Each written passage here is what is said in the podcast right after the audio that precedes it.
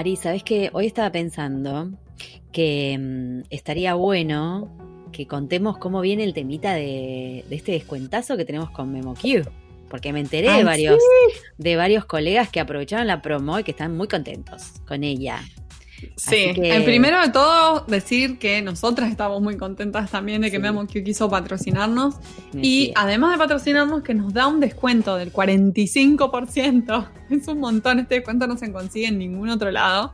No se Eh, a consigue, nuestros no podcast se consigue. escuchas. Posta, no se consigue.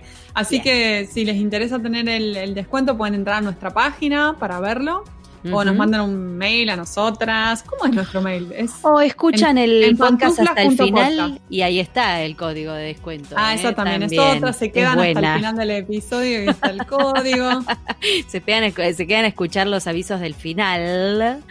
No, igual Sí. este, digo, hay mucha gente que, que también, eh, que les- de paso les cuento, tenemos un newsletter que se manda cada cuatro capítulos más o menos, cada cuatro episodios, para refrescarte si te perdiste alguno, para poner novedades, entonces también Recursos. Recursos, exactamente, cursos. Eh, entonces también si se meten en la página se pueden incluso inscribir o suscribir para recibir el newsletter que te llega, ¿qué? Una vez por mes. Y también tenés mucha información ahí y ten- la información del descuento. Lo importante de todo esto es que este descuento está por, lo- por el momento está vigente hasta agosto. ¿No es cierto? Agosto inclusive, digamos. Sí. Agosto inclusiva. Entonces, si lo estás pensando, si no sabes, si te damos un empujoncito, hacelo. De todos modos, o sea, creo que ya es un éxito la campaña, pero bueno, cuanto más exitosa sea, más larga va a ser. Guiño, guiño, Exacto. para Usen aprovechar. el código. Aprovechenlo. Así que aprovechen, aprovechen el código porque de verdad eh, no, no van a encontrar ese descuento en ningún lado. Y es lindo tener tu, prim- tu, tu primera, tu segunda, la que sea, la cátul de tu, de tu preferencia. Nosotros porque preferimos mismo Q, pero seguramente hay más. sí. Ajá. y escúchame, eh, bueno, seguimos en pandemia, ¿no? Seguimos con la, la divina pandemia. Y viste Ujú. que, mm, que hay muchas, no sé si soy yo, que estoy biased por todo lo que leo, pero hay muchas noticias sobre lo que tiene que ver con eh, traducción, interpretación a idiomas este, minoritarios o quizás a lenguas indígenas, gente que está tomando esa, esa, que está haciendo ese trabajo para que llegue la información de COVID como corresponde, ¿no? Sí, dar acceso a idiomas a poblaciones que si no, no se enteran qué está pasando y qué tienen que hacer para o las medidas de pre- exactamente medidas de prevención eh, cómo cuidarse. Bueno tuvimos esta la entrevista con Lauren que estaban que nos contó también su trabajo ahí Eh, Ujú. y hoy también vamos a hablar un poco de lo mismo no de lo mismo sino con un intérprete de lujo que está trabajando muy, con muy esto también grosso. Y estuvimos viendo porque Ernest, a quien vamos a entrevistar hoy, nos mandó un video que salió en Iowa News Now eh, sobre el trabajo que él con una colega están haciendo eh, para eh, te- interpretar todo lo que está ocurriendo diariamente sobre Ujú. COVID-19. O sea, el gobernador sale a hablar sobre las medidas que se están tomando, cómo está la situación, informan sobre esto. Y ahí está eh, él y su colega interpretando eh, de manera simultánea lo que, está, lo que están diciendo al español, para darle acceso a esa población, que por lo que estuvimos viendo hay un 6% de hispanohablantes en Iowa. sí Eh, señora es una les provee de acceso. Es una gobernadora, te quiero decir. Acabo de ver. La gobernadora Kim Reynolds. Sí, una señora. Ah. Muy bien, Qué bien. muy bien. Vamos las chicas, vamos las chicas. Y, y claro, con tanta población este, que habla español, eh, es indispensable que haya una comunicación de, de qué es lo que está sucediendo. Entonces, Sí. Ernest y su compañera, que ya eh, estoy buscando el nombre porque estaba por acá. Vanessa Marcano Vanessa, Kelly. ahí va. Vanessa Sí, Marcano Vanessa Kelly. de hecho dice en el video que como que por ahí uno cuando piensa en traductor, intérprete, no piensa en un funcionario público o alguien que está al servicio de la comunidad, o del público, pero que justamente eso es exactamente lo que están haciendo ellos ahora eh, con el trabajo de eh, este específicamente sobre informar sobre lo que está pasando en la pandemia. Y de verdad, eh, te digo que estoy leyendo como casi todos los días noticias de, de tanto buenas como malas, ¿no? O sea, esta sería una noticia buena. O sea, hay alguien que pensó en la comunicación. En otros lugares eh, las noticias no son tan buenas, como que hay otras, hay poblaciones que están sin recibir lo que, lo que necesitan en su propio idioma.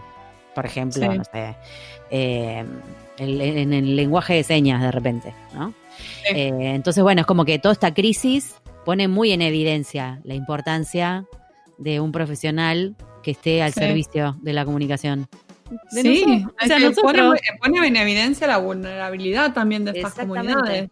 No tienen acceso a esa información. No solo les afecta a ellos, a esas poblaciones, sino a todo el resto de las poblaciones que conviven con esas personas. Exactamente. Y después estuvimos viendo un video también que con Marina entramos acá como en panic, porque si nos meten a nosotros en esa cabina, creo que, bueno, la gente termina tomando alcohol en gel, efectivamente, o sea. O, o la bandina Vimos por culpa video- nuestra. Y vimos el video que nos mandó con Vanessa y Ernest entre- en- interpretando simultáneamente con varias pantallas, con glosarios, tomando Locura. nota. Locura Eh, total. le- me dio un estrés este video.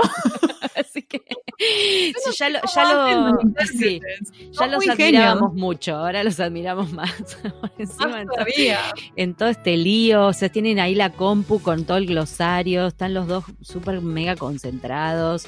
De hecho, hay algo muy, mira, una pavada, no es una pavada, pero digo, parece, el término Iowan, la persona que vive en Iowa. No, no tiene traducción ya directamente. O sea, como lo, Claro, lo puedes decir en ¿cómo una sola palabra. Re loco todo. Residentes Estamos de como- Iowa ¡Ah! también estaban diciendo, creo, ¿no? Residentes Estamos de Iowa, como con la, con la mandíbula Iowe, mm, Ioweño, sí, podría ser, ¿eh? Yo Iowense, siempre pensé en Wisconsin, Wisconsinense. Wi- Wisconsin, Wisconsin, A mí me gustan los, Wisconsin, no, los ángeles, acá le dicen angelinos. a los angelinos. No, no Angelinos, me gusta está bueno. angelino. ¿Sí? ¿No te gusta? A mí No. me gusta, me parece simpático los angelinos. No, es Angelina, ¿No? la única que acepto es Angelina. Todos los Angelina demás Jolie. no.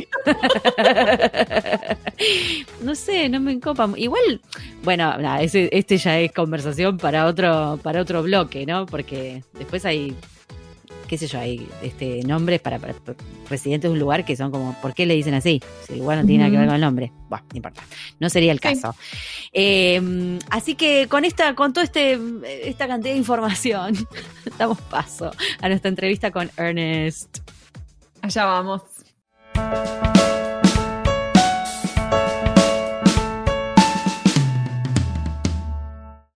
Hoy tenemos el gran honor de entrevistar a Ernest Niño Murcia. Él es traductor independiente que reside en Iowa. Recibió su licenciatura en Lingüística Antropológica de Brown University y es intérprete judicial certificado por el gobierno federal. Además de trabajar en la corte, ha interpretado para figuras públicas como US House Speaker Newt Gingrich y los senadores Bernie Sanders y Elizabeth Warren. Actualmente trabaja con Iowa PBS interpretando las emisiones diarias de la gobernadora Kim Reynolds acerca de la crisis de COVID-19. Como orador y capacitador, ha realizado sesiones en línea y en vivo sobre varias temáticas de la interpretación. Además, Ernest es el campeón de Jeopardy 2012. Esto, este dato es muy grosso. Bienvenido, Ernest. Gracias por estar aquí con nosotras en pantuflas. Qué Eh, genio, muchas gracias. muy- Bienvenido. A ustedes, y aquí estoy también empantuflado. Ah, Muy bien, te íbamos a bien. preguntar. Pues, Pasemos a la primera pregunta que tenemos para vos. Em, sabemos que tú, o sea, estudiaste eh, lingüística antropológica, después como, o sea, te, te certificaste como intérprete y tu experiencia es mayormente en juzgados, y ahora estás haciendo un trabajo que está más relacionado con lo que sería la interpretación de conferencias, con esto de las emisiones diarias de la gobernadora eh, sobre COVID. ¿Cómo fue esa transición de tu trabajo en los juzgados a esta, a esta cosa mediática, conferencia, cabina que estás haciendo ahora? La verdad fue muy dura la transición. Mm. Eh, Ah, y de hecho, de hecho, ayer tuvimos, pues, disque el final, ¿no? Mm. Mejor dicho, pues quién sabe pues, si en el futuro llegan a tener más ruedas de prensa, pero ya dijo la gobernadora que, por ahora esto de transmisiones en directo y, ya desde junio ya disminuyeron, pues por mes y medio estábamos ahí yendo todos los días, casi sin falta, menos, cuando se, menos cuando se fue la gobernadora a Washington a, tener audiencia con, con, el presidente, con el vicepresidente. Eh, y mm. luego regresó en semi cuarentena por haberse mm. expuesto, por haber visto al, al, vicepresidente y creo que alguien de su, de su equipo llegó tarde él porque iban ya en pista de aterrizaje, mejor dicho, ya listos para despegar y tuvieron que sacar a alguien del avión que había dado positivo. Y, y, y, en esas, en esas llegó y estuvo varios días aquí recorriendo el estado. Entonces, al, al que sería, eso era un viernes y el lunes siguiente estábamos totalmente, sí, pues no sabíamos qué iba a pasar, si se va, mejor dicho, si la gobernadora debe intervenir por, por Skype desde su casa o qué, pero no, ella salió y dijo, cuando no estoy aquí en el podio, estoy usando tapabocas y todos cuidándonos, trabajando desde casa en la medida posible y pues así seguimos.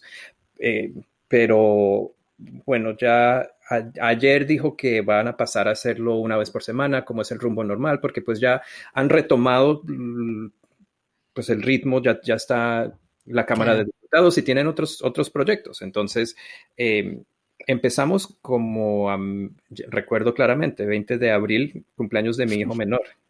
Tuve mi estreno, mi estreno ahí al aire que de hecho fue mi primera vez interpretando en directo al, al aire. Y, Qué nervios. Sí, pues, pues, pero sí, pues, eh, sí he interpretado conferencias, entonces pues sí sabía que uno tiene que llegar en la medida posible, pues preparado, glosario, a ver, eh, y, y, para entonces la gobernadora ya llevaba como mes y pico en esas ruedas de prensa, simplemente no habíamos interpretado las eh, primeras, ah. esas que, que tuvo por ese tiempo. Entonces, pues uno se, eh, es como tener, tener hijos, ¿no? Uno se prepara intelectualmente, pero hasta no estar ahí, pues uno no capta bien el, desafío. Entonces, o el matrimonio, o el matrimonio podría decirse. Eh, sí. Pero. Las comparaciones. Pero, pues esos primeros días sí sufrí, y, y mi compañera también tiene un trasfondo más judicial, entonces sí fue una transición porque, pues es que uno en el, juzgado te permiten ciertas mañas que, no funcionan al aire. Pues, por ejemplo, eh, en el, en el juzgado tu público es efectivamente una persona que literalmente es un público cautivo, digamos.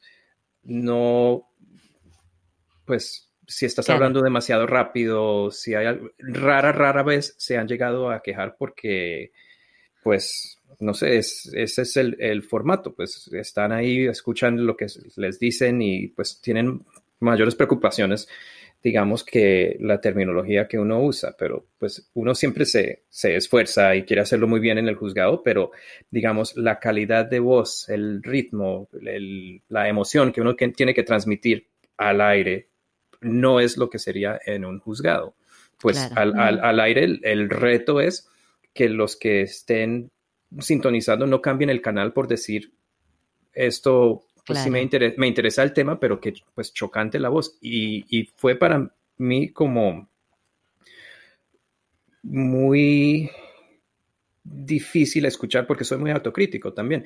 Muy difícil escuchar esas primeras grabaciones porque se pasaba al aire.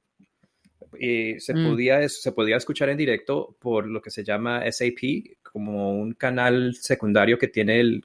Eh, ah. entre, entre la configuración de la tele, uno puede accionar el programa y en algunos programas, por ejemplo, el Super Bowl, si quieres, ahí con la configuración de la tele, lo puedes ver con doblaje en directo al español. Claro. Asimismo, se podía al aire aquí con, el canal local, pero también hay una lista de reproducción en YouTube de todas las ruedas de prensa interpretadas. Entonces, pues, al, digamos, a las dos horas ya teníamos nuestra actuación. Y pues sí, inicialmente, por ejemplo, algo que yo hago en el juzgado que no sirve al aire sería meterme, sacarme, salirme de problemas, mejor dicho, si me estoy quedando atrás, si se me va algo, como que acelerar para ponerme al día con, con la ponente. Claro. Y pues no, simplemente no sirve porque eso luego suenas, eh, te pones a, digamos, inhalar así repentinamente y suena mal. Eh, Mm. y, y, pues Claro, la- como estás la- como muy expuesto, sentís como mucha más la exposición. Si encima después te podés escuchar, peor todavía, más la autocrítica, ¿no? Se dispara la.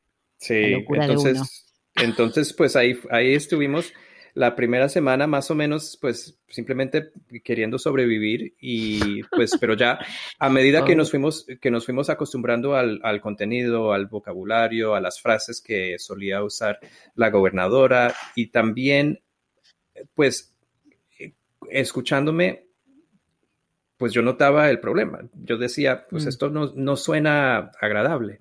Entonces, Ah. haciendo mis propias prácticas en, en casa, grabándome, escuchando, y me sirvió mucho para, para permitir, eh, según dicen los, los intérpretes, hay como el decalage, ¿no? El, Ujú. el, es- el espacio que uno deja entre el discurso de fondo y su interpretación.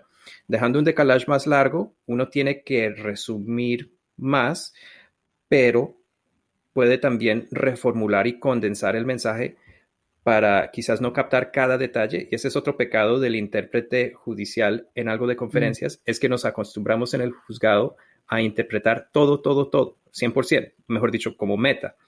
Y Claro. simplemente no sirve en, en la conferencia porque para, para interpretar todo al 100%, pierdes esa... Digamos, que sacrificar la, la fluidez, la naturalidad, la- que Sí. suene bien. Sí, Claro. ex- exactamente. Entonces, pues ya, eh, pues uno nunca es producto hecho, pero pues sí, yo escucho las últimas actuaciones y las comparo con las primeras y sí mejoramos y sí hemos crecido y en medio de eso nos pusieron también un debate político, que Oh. es algo totalmente distinto, porque ahí, y esto fue un, un consejo que recibí de un amigo, un consejo muy sabio, que uno tiene que, cuando, sobre todo cuando es algo de eh, un diálogo en televisión, uno tiene que dejar de hablar cuando la persona deja de hablar, porque si luego empieza el otro y todavía te escuchan la interpretación del anterior, choca, suena mal. Claro. Entonces, Mm, difícil fui eso. difícil. Sí, no, pero, pero ya, pues, pues ya lo hice, ya tuve mi, mi estreno en eso y, y para seguir, para seguir mejorando. Qué bueno, Ernest. No, y yo les cuento a los podcast escuchas que lo conozco a Ernest hace varios años atrás, porque cuando yo estaba en la Midwest Translators and Interpreters Association, moderaba los webinars de la asociación y Ernest tenía cursos sobre, eh, sobre la certificación judicial, ¿no es cierto? Eran para certificarse a nivel federal. Eh, Ernest es muy genio dando estos cursos. Eh, ¿Seguís dando estos cursos y sobre qué eh, temáticas das eh, cursos online y cómo la gente puede seguirte o participar en los cursos? Pues de hecho fue este proyecto con la gobernadora que me motivó por fin a hacer un Twitter. Entonces mi Twitter, mi Twitter es, son mis iniciales E ENM-interpreter, como intérprete en inglés. Y ahí suelo publicar y también en mi LinkedIn. Eh, yo digo que mi Facebook no lo uso tanto para motivos profesionales. Ahí siempre, de vez en cuando publico fotos de mis hijos, pero en LinkedIn y en Twitter sí publico y voy también apenas ahora montando un nuevo proyecto con dos intérpretes más que hemos dado unas clases sobre la interpretación simultánea en Zoom, que Mm. es entonces o- ojalá tenga próximamente algo también para, para anunciar con ellas, una página en una Twitter. Amy, ¿no? Amy Benavides. Sí, precisamente. Cuando Ah, me, mira, cuando me invitó, ujú. cuando yo, y yo, yo, ella me comentó que la habían entrevistado. Sí, sí, sí, charlamos con Te ella. el año advirtió ya, te advirtió de lo, de lo que era. Charlamos con ella en, el- en nuestro episodio 99, mirá, me acuerdo, Ah. sobre el AB5. Ella estaba bueno, el tema del AB5. Eh, y me decía Mari, me, me contaba Marina antes, en el off, que este examen para, para mm, certificarse como intérprete judicial es muy difícil. O sea, todos estos cursos que vos das están apuntados a, a eso, ¿no? A poder dar esa, a poder obtener esa certificación. ¿Qué, qué, qué consejos tenés para alguien que quiere hacer eso? chan, chan, chan, chan.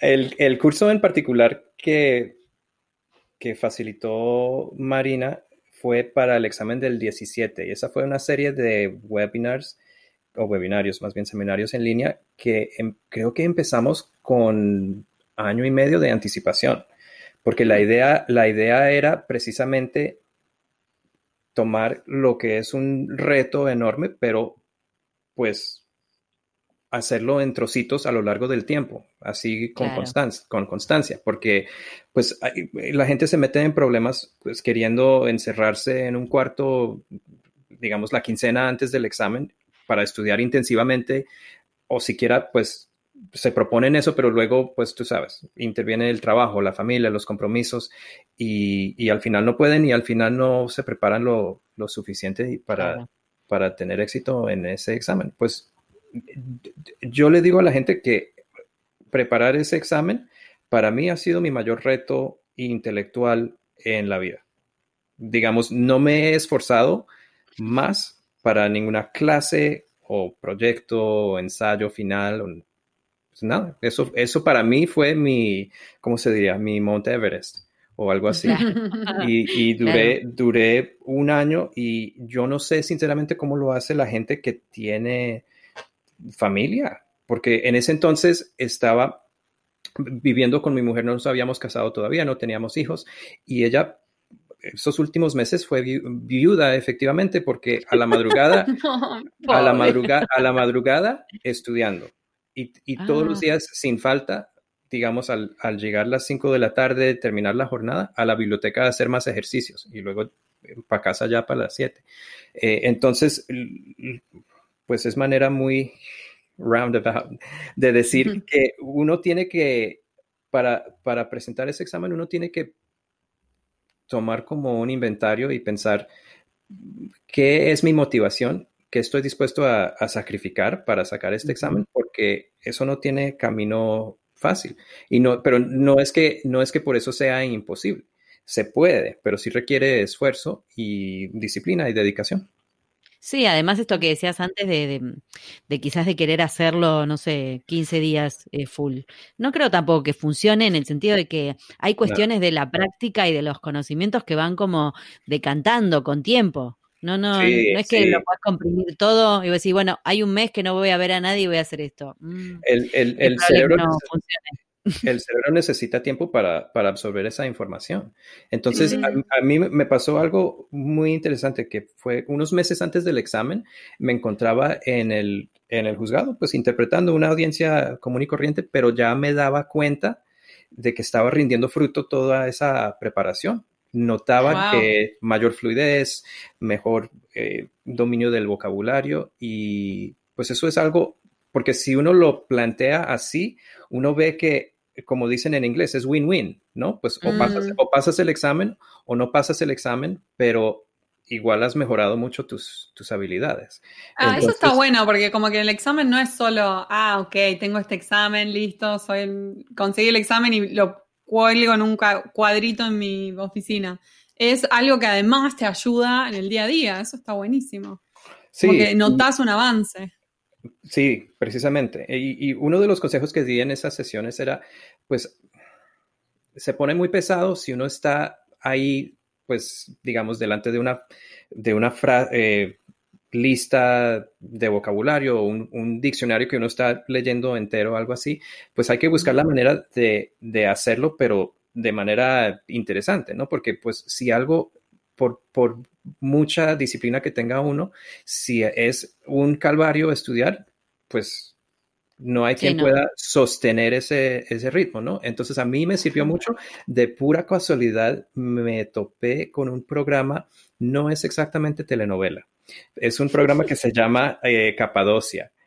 Es un, programa sobre, sobre un penal, femen, según dicen en, México, femenil, un penal femenil que habla de todo el entorno social. Es, pues es ficción, se lo, inventaron, pero habla de un, una prisión para mujeres y todo el entorno social y hasta ponen imágenes de los, las audiencias que tienen en los juzgados. Entonces hay un, un registro, un vocabulario súper, súper alto, castizo, pero también súper bajo, callejero, de la, la, manera en que se hablan estas mujeres medio jamponas. Y me sirvió muchísimo porque cuando tú aprendes un nuevo término, pero en un contexto, eso como que ayuda a fijarlo en tu memoria porque tienes, es como, son como los resultados Google, ¿no? Para hacer la página número uno en Google, tu, la frase que, que usen para buscar, tu página tiene que tener conexiones a otras páginas. Entonces, esas, esas mm. palabras, esas frases de vocabulario tienen que tener conexiones a otras cosas en el cerebro para que sean eh, las frases pegajosas, para que se, para que calen. Bueno, viste que la gente que, que, enseña o que da, que imparte cursos, eh, siempre dice que algo que vos lees te, te, entra en un determinado porcentaje. Si lo lees y lo escuchás, entra en otro porcentaje más alto. Si lo lees, lo escuchás y te impacta emocionalmente, entra en un porcentaje más alto. Entonces, creo que debe tener que ver con eso el aprendizaje. Vos lo, lo, lo ves, lo escuchás y lo asociás con la situación o con lo que te que viste en la serie o novela, este, y por supuesto que lo aprendes de otra manera. Y, eso, mira, sin darme cuenta, ese fue como un músculo que, que formé en ese proyecto, pero ahorita con estas ruedas de prensa de la gobernadora, como que pude volver a eso porque tenía ya un nuevo reto, un montón de vocabulario. Y iba, cada día íbamos formando un glosario, digamos, las palabras que surgieron, que salieron hoy en la rueda de prensa, que no nos sabíamos exactamente, para luego investigar y luego volver a, estudiarlas, repetir el ejercicio, escuchar la actuación. Es también, eh, iba, tenía como un cuarto de hora de de commute, digamos, de manejada para llegar al, local donde tenían las ruedas de prensa. Entonces escuchaba, por ejemplo, los discursos de la alcaldesa Claudio López de Bogotá y simplemente para, para, para, calentar y no cansarme demasiado, simplemente los repetía tal cual en español. Pero... Mira qué técnica. Pero porque, porque, pues es que para, para interpretar uno no quiere según agotar, digamos, el cerebro antes de estar ahí, ¿no? Entonces, sí, eso fue, un, eso fue un buen consejo que recibí, de hecho, para el examen federal, que el día del examen, hacer algo de calentamiento, pero no muy intensivo, algo que ayude como a, a desempolvar un poco el cerebro, pero sin que quede uno luego muy desgastado. Y fíjense que esas algunas frases de la alcaldesa y me alegraba tanto, tanto cuando salía una frase de, que aprendí yo de la alcaldesa en la misma rueda de prensa de la gobernadora, porque es, es ahí que uno ve clara, concretamente, que sí está rindiendo fruto esa técnica. Wow, muy buen consejo eso, es muy buena técnica. Sí, sí, sí. Es aparte, sobre todo con este tema que en realidad, digo, es un tema que se está hablando en todo el mundo, en todos los idiomas. Y, y es, claro, machea, estamos hablando todos de lo mismo. Ay, no, me encanta, me encanta. Te imagino además repitiendo el, el coso en español en el auto.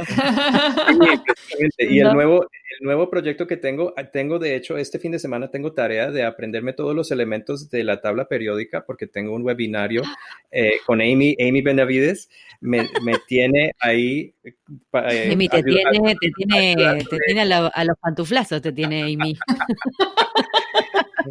Pues yo no, yo no tengo, yo no tengo ese trasfondo científico. Entonces, yo le prometí en, varias ocasiones ya le he colaborado con webinarios para agrónomos que se hacen por Zoom, interpretados simultáneamente. Entonces, por la, digamos, por lo técnico de usar la plataforma, genial, pero pues, y, y sí tengo experiencia en temas de agronomía, pero últimamente no. Entonces cometí un error con el nombre de uno de los elementos y, ahí mismo yo le prometí, yo le dije, no vuelvo a interpretar mal, eh, interpretar mal el nombre de un elemento. Entonces tengo ahí la lista y voy a hacer mi glosario en una hoja de datos y repasar para tenerlo ya bien acertado al 100%.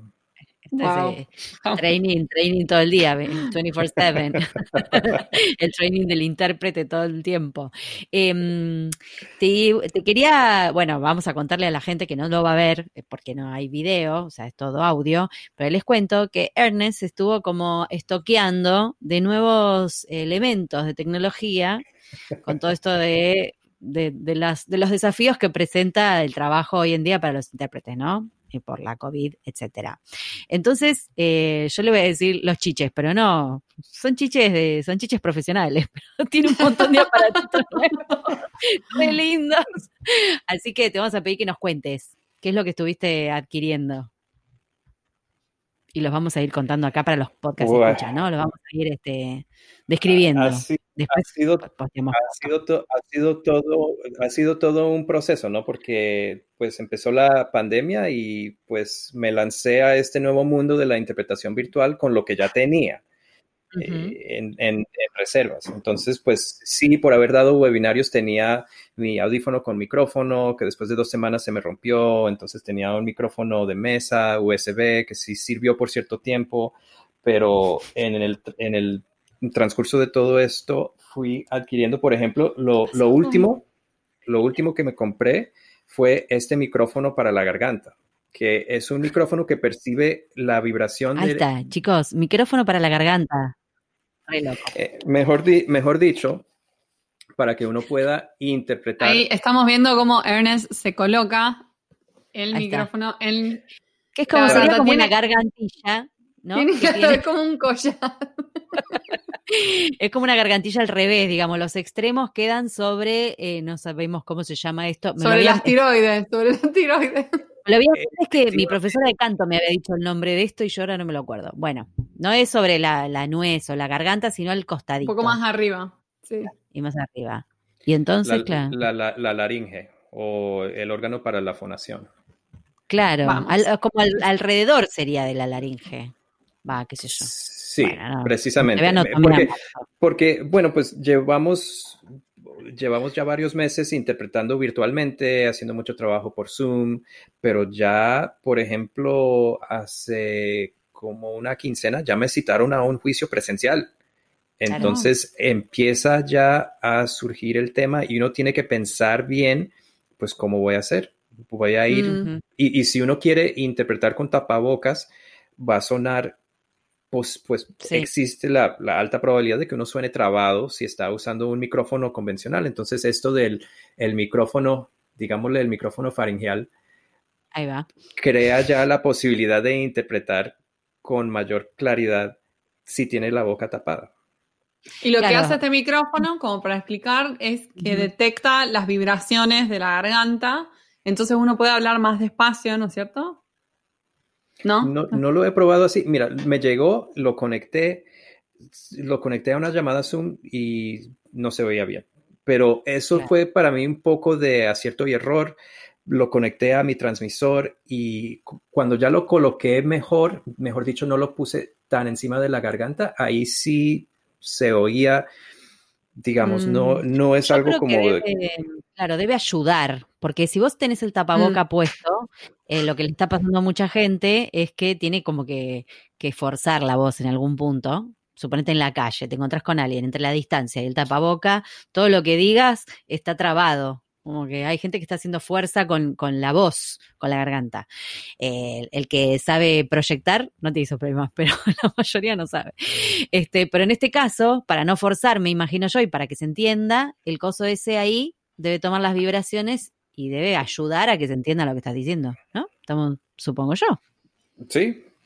Estamos como pensando. Después, después si quieren, lo, quieren que lo conecte de una vez y, y escuchan, hacemos Lo que puedes hacer cuando lo uses, nos mandas un video.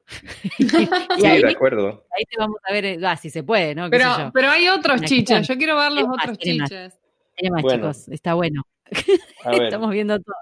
Ay, te tendría que haber sacado una foto con ese puesto, bueno. Voy a sacar foto con nosotros. A ver, lo demás, esto no es algo así eh, que sirva específicamente para la pandemia, pero sí es una novedad, digamos, que recién incorporé al arsenal, que es, el, nombre oficial comercial es Interpret Soft.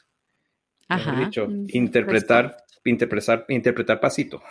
Eh, y sirve, sirve precisamente para los intérpretes que están en un entorno donde se tiene que interpretar con un volumen muy bajo y esto permite que el inter, pues así, no sé, ustedes podrán, podrán describir, eh, parece ser como un, un, como un librito para, para, para Acá en Argentina a eso le diríamos una cartuchera, porque es parecida a las cartucheras donde uno pone los lápices y las cosas para llevar a la escuela. Pero es un poquito más alto, más, más grande, como si fuese un, un porta algo, y adentro tiene el, la goma espuma esa que se usa para acustizar. Entonces vos como que te tapás la boca, es como un librito, te tapás la boca y te auto...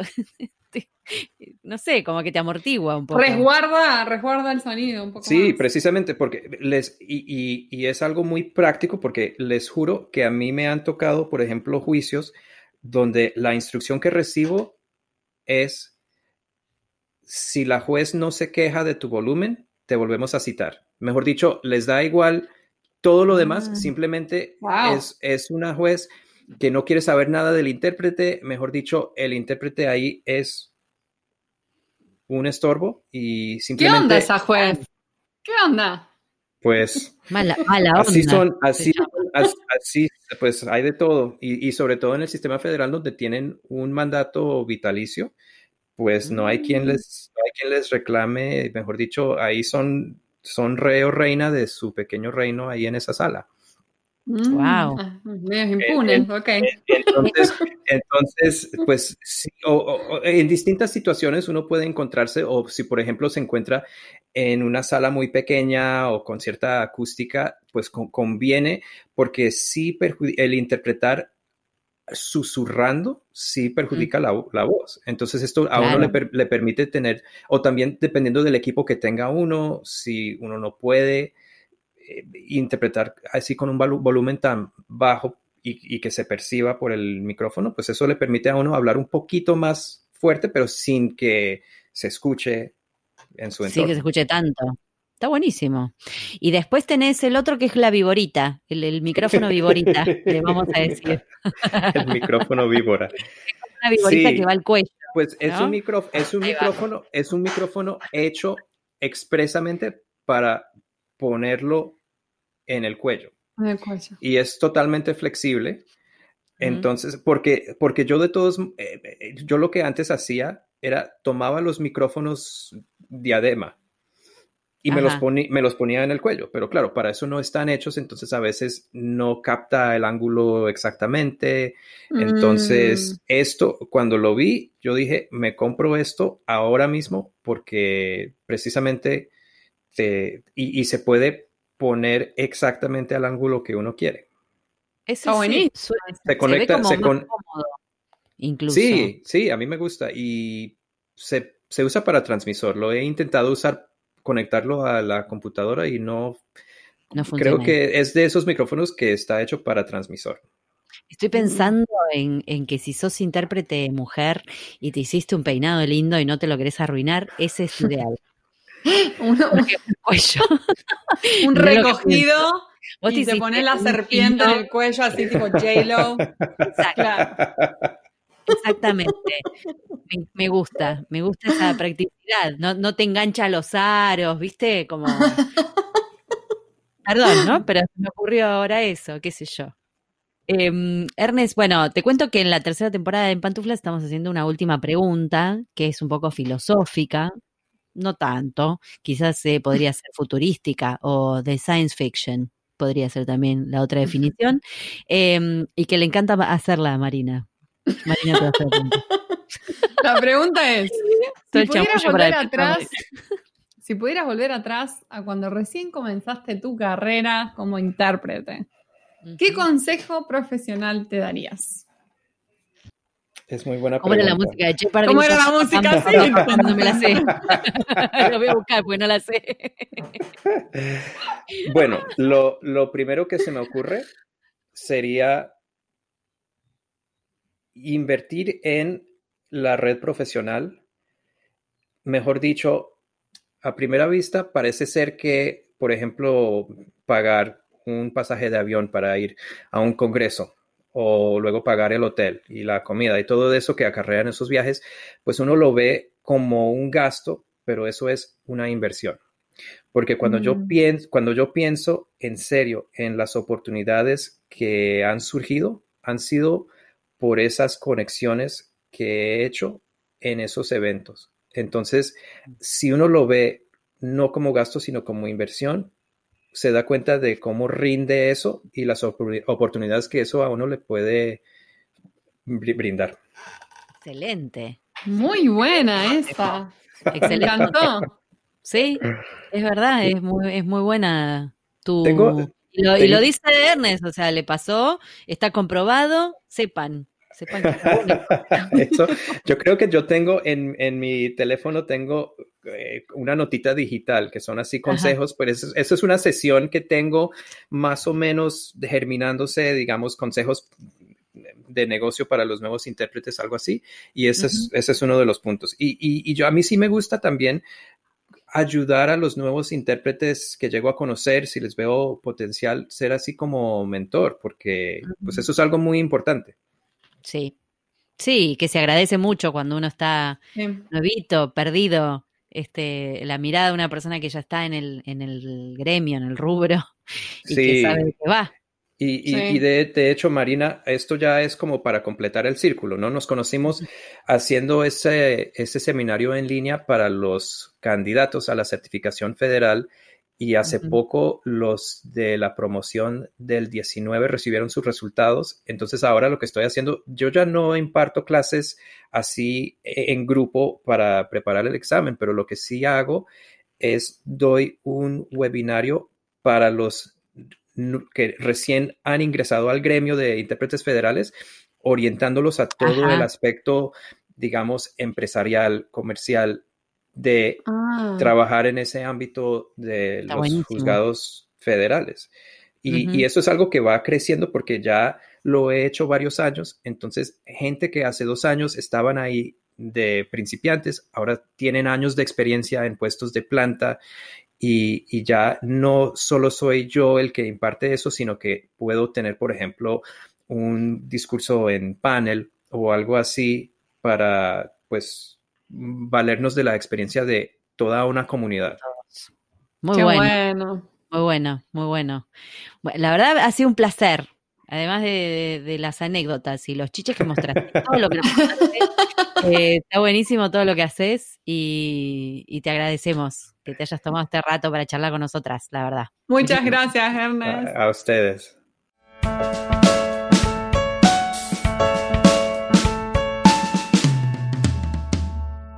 Y ahora con ustedes, el momento catártico del programa. Los invitamos a escuchar al traductor karaoke.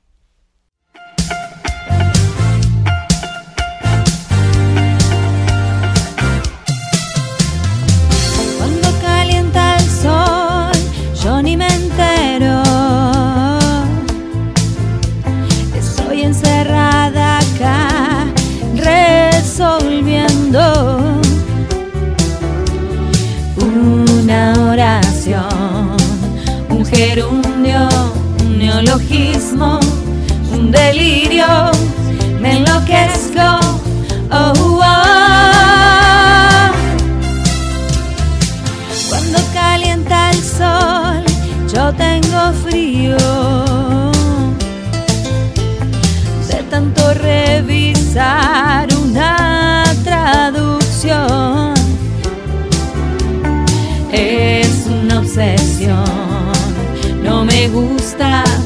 Esa coma. Mando raya. No, no va coma. Ah,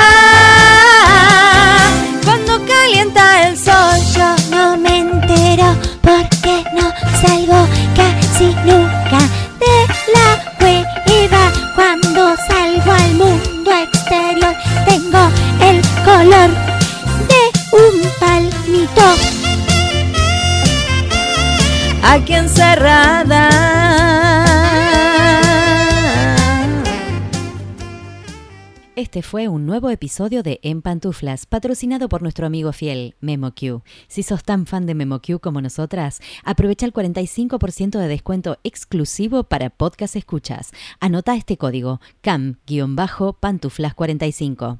Podés encontrar todos los episodios del podcast en nuestra página en guiondelmediopantuflas.com y suscribirte para escucharlos apenas salen en iTunes, Spotify y Google Podcast.